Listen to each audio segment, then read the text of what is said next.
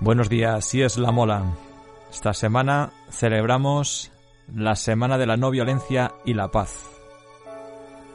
El 30 de enero se celebra este día, dedicado a conmemorar en los centros educativos una cultura de no violencia y paz.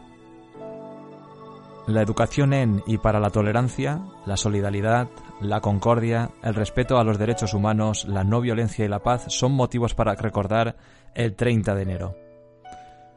En ese día se celebra el aniversario de la muerte de Mahatma Gandhi, líder pacifista que defendió y promovió la no violencia y la resistencia pacífica frente a la injusticia y que fue asesinado por defender estas ideas.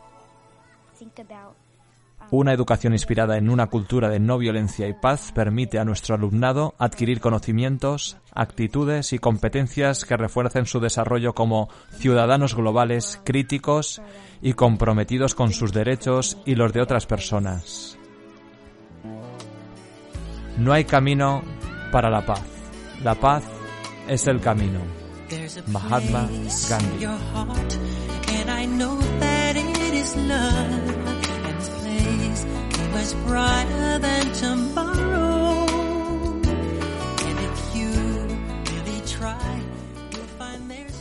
Hoy, en todo el mundo, mujeres y hombres de todos los orígenes están encontrando el coraje para decir, en voz alta y con firmeza, en mil idiomas, nunca más.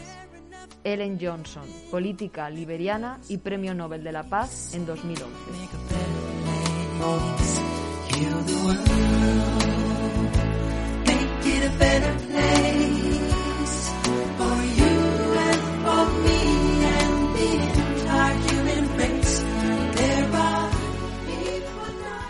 As we build peace, let's not forget the youth, as they are our future. Leima Bowie, Liberian peace activist and Nobel Peace Prize in 2011. To know why there's a love that cannot lie. Love is strong, it only cares for joyful giving. La injusticia contra una persona es una injusticia contra toda la humanidad. Tawakol Karman, activista yemení por la defensa de los derechos de las mujeres y Premio Nobel de la Paz en 2011.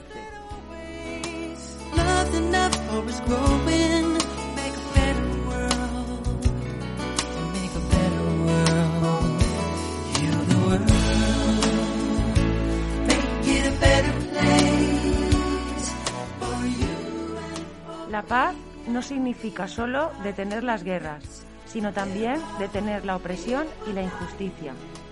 Tawakol Karman, activista yemení por la defensa de los derechos de las mujeres y Premio Nobel de la Paz 2011.